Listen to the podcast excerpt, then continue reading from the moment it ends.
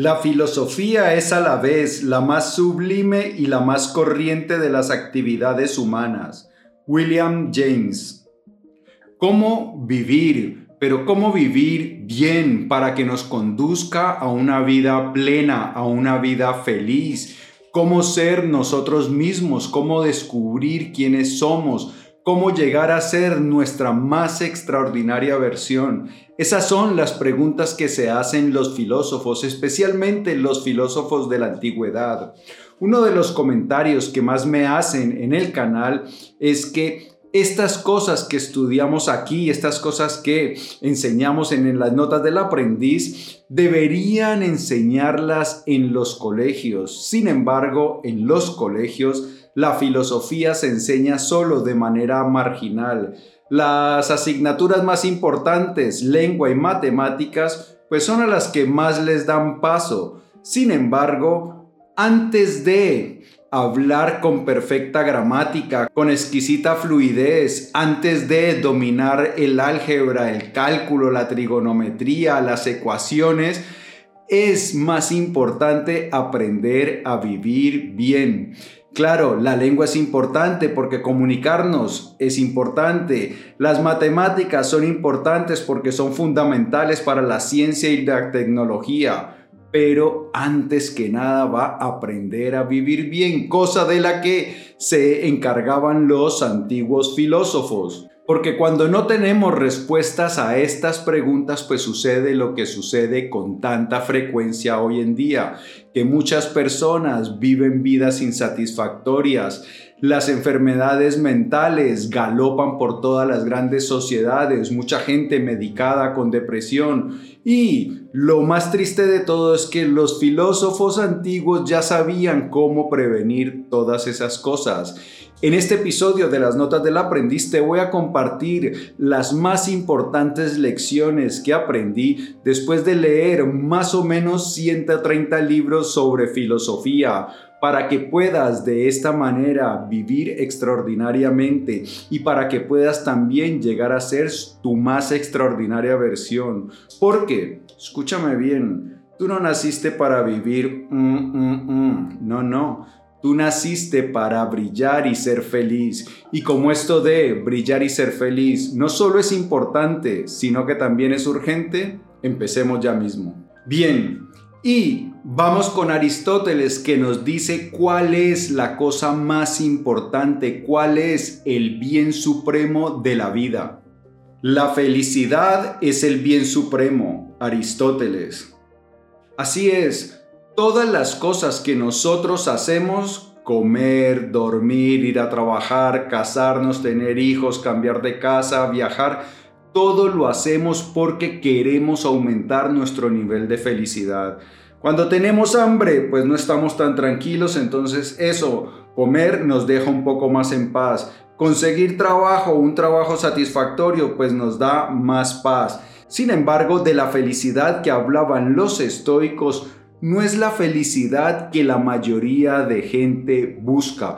La mayoría de personas tienen una noción de la felicidad que no es la más apropiada, que no es la que más satisfacción da. La mayor parte de los hombres solo piensan en entregarse a la diversión. La felicidad no consiste en divertirse. Sería un absurdo que la diversión fuera el fin de la vida. Sería absurdo trabajar y sufrir durante toda la vida sin otro objetivo que el de divertirse. Según Anacarsis, es preciso divertirse para después dedicarse a asuntos serios. Y tiene mucha razón. La diversión es una especie de reposo, y como no se puede trabajar sin descanso, el ocio es una necesidad. Pero este ocio no es el fin de la vida, porque solo tiene lugar en vista del acto que se va a realizar más tarde. Pues es así, la mayoría de personas considera que la felicidad se produce cuando hay abundancia de placer, de diversión, de entretenimiento y cuando hay ausencia de problemas. Pero esa no es la verdadera felicidad. Esa felicidad que, que, depende de las diversiones era lo que los estoicos llamaban hedonismo. Y esa es la felicidad que busca la mayoría de personas, entre las cuales yo me contaba.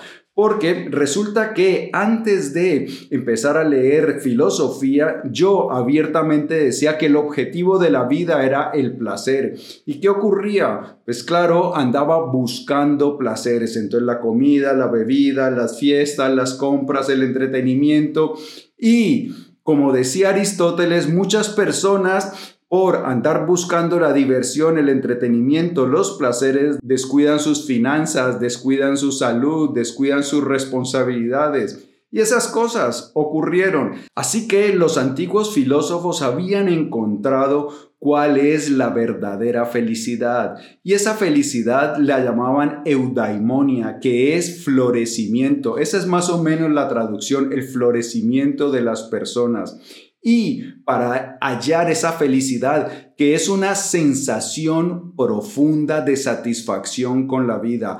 El hedonismo pues produce episodios de felicidad, de alegría cuando compras algo, cuando sales de fiesta, pero esa felicidad es efímera. Sin embargo, la eudaimonia es una sensación profunda y duradera de satisfacción con tu vida. Y para que esa sensación emerja, debemos tener primero una cosa y es sentido. Nosotros los seres humanos anhelamos, es imperativo darle sentido a nuestra vida. Miremos lo que nos dice otro gran filósofo, Víctor Frank. La vida no es principalmente una búsqueda de placer, como creía Freud, o una búsqueda de poder, como enseñó Alfred Alder, sino una búsqueda de significado, la mayor tarea para cualquier persona es encontrar sentido a su propia vida. En definitiva, el hombre no debe preguntar cuál es el sentido de su vida, sino que debe reconocer que es a él a quien se le pregunta. Porque el sentido de la vida difiere de un hombre a otro, de un día a otro y de una hora a otra. Lo que importa, por tanto, no es el sentido de la vida en general, sino el sentido específico de la vida de una persona en un momento dado.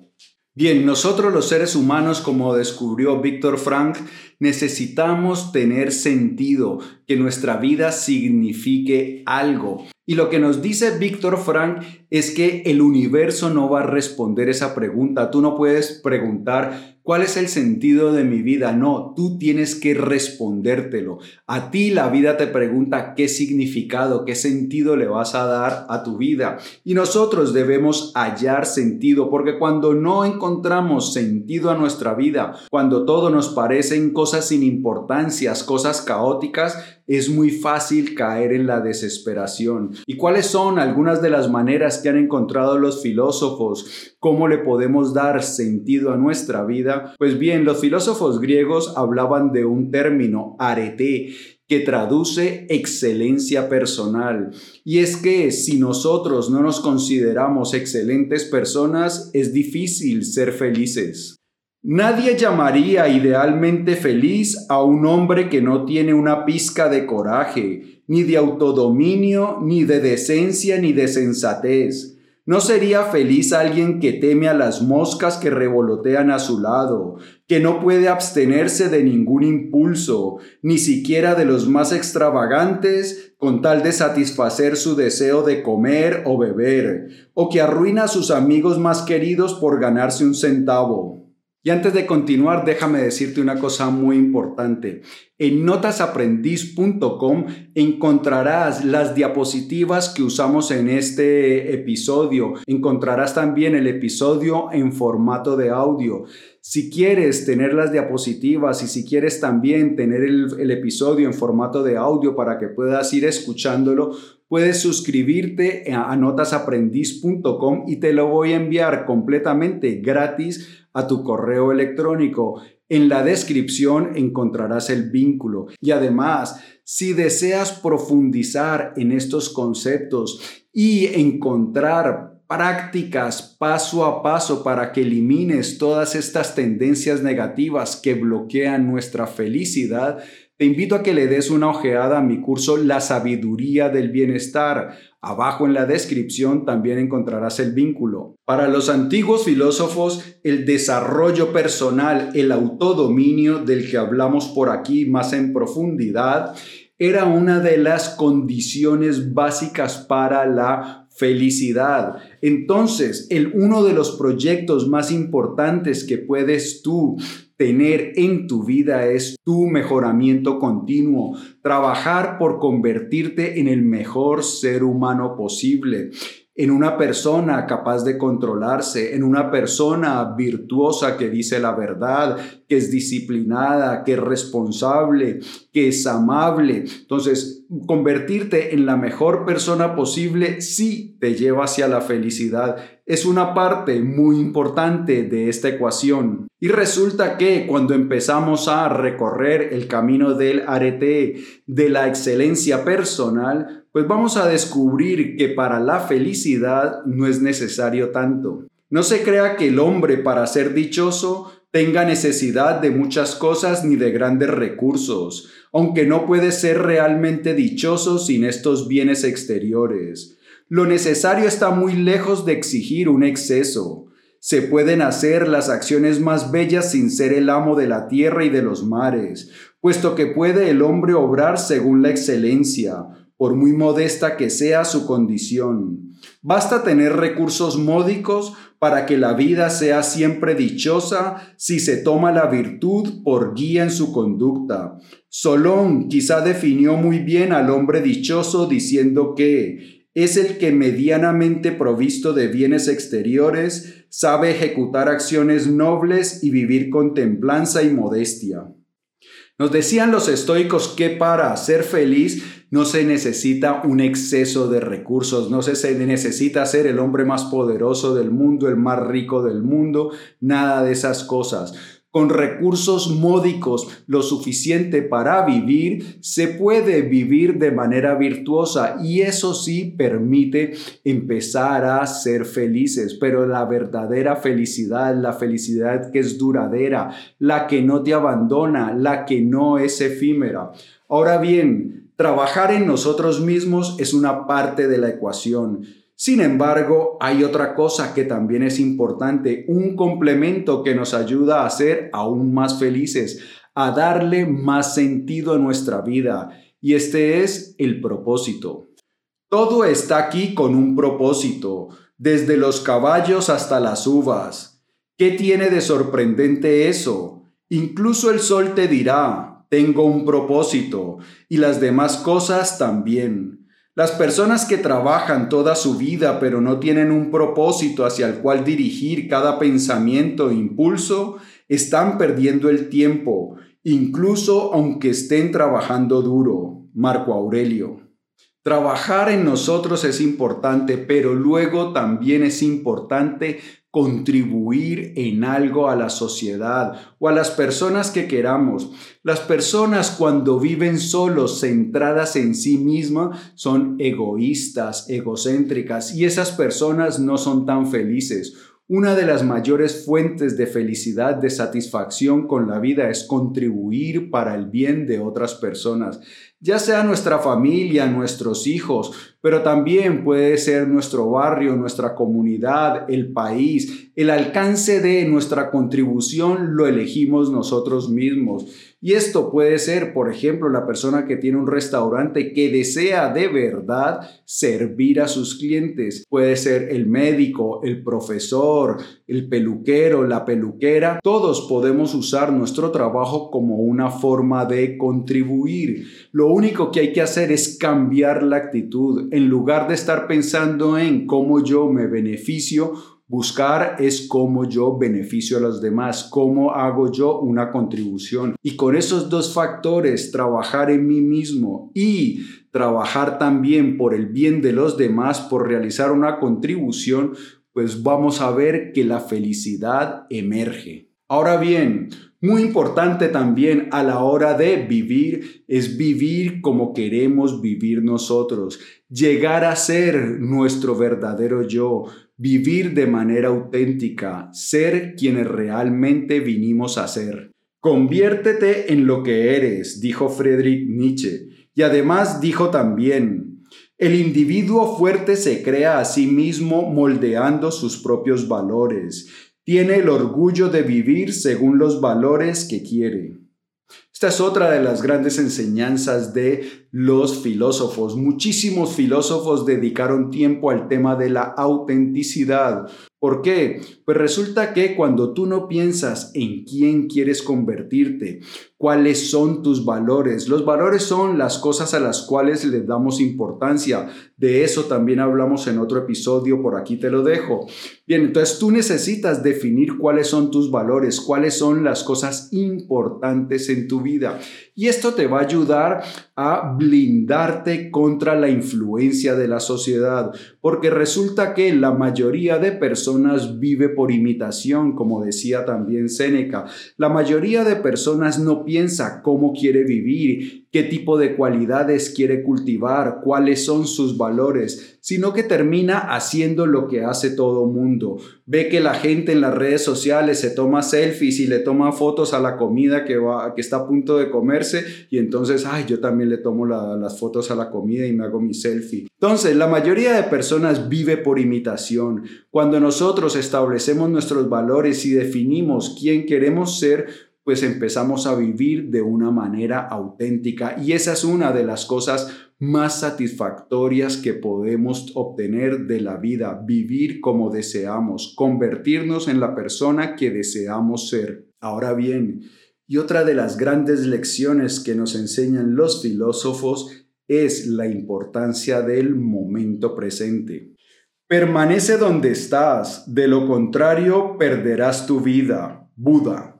Resulta que según algunas estimaciones hechas por científicos, nosotros vivimos más del 50% de nuestro tiempo distraído. Nuestra atención está en alguna parte diferente a donde está nuestro cuerpo. Un ejemplo, muchas veces estamos comiendo y en lugar de prestar atención a la comida estamos pensando en otra cosa. Cuando conducimos solemos ir pensando en otra cosa. Cuando hacemos algunas tareas del, del, hogar, solemos estar pensando en otra cosa. ¿Y qué es lo que nos dice Buda?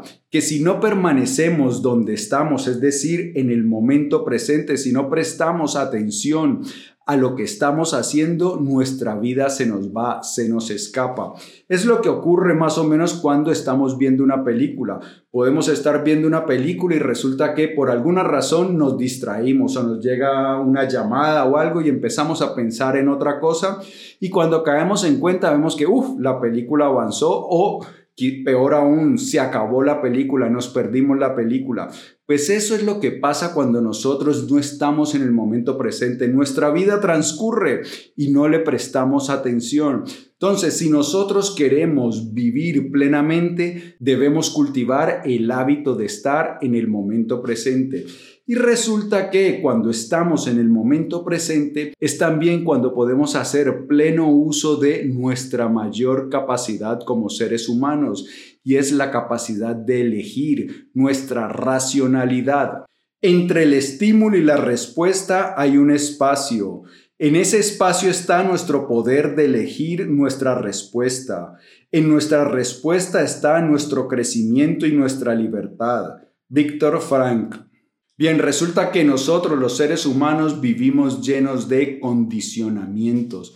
Nosotros no somos muy racionales, que digamos, la racionalidad es algo que debe ser incrementado. Cuando nosotros vivimos distraídos, pues vamos actuando como en piloto automático. Hay muy poca diferencia entre los animalitos y nosotros cuando no estamos atentos a lo que está ocurriendo en el aquí y en el ahora.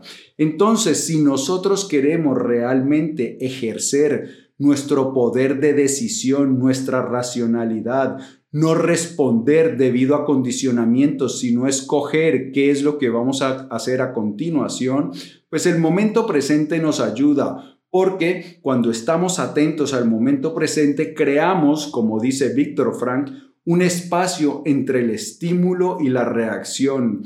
Y cuando hay ese espacio entre el estímulo y la reacción, pues lo que podemos hacer es responder. En lugar de reaccionar, respondemos. Y ahí podemos usar nuestro bien más importante como humanos, nuestra capacidad de razonar.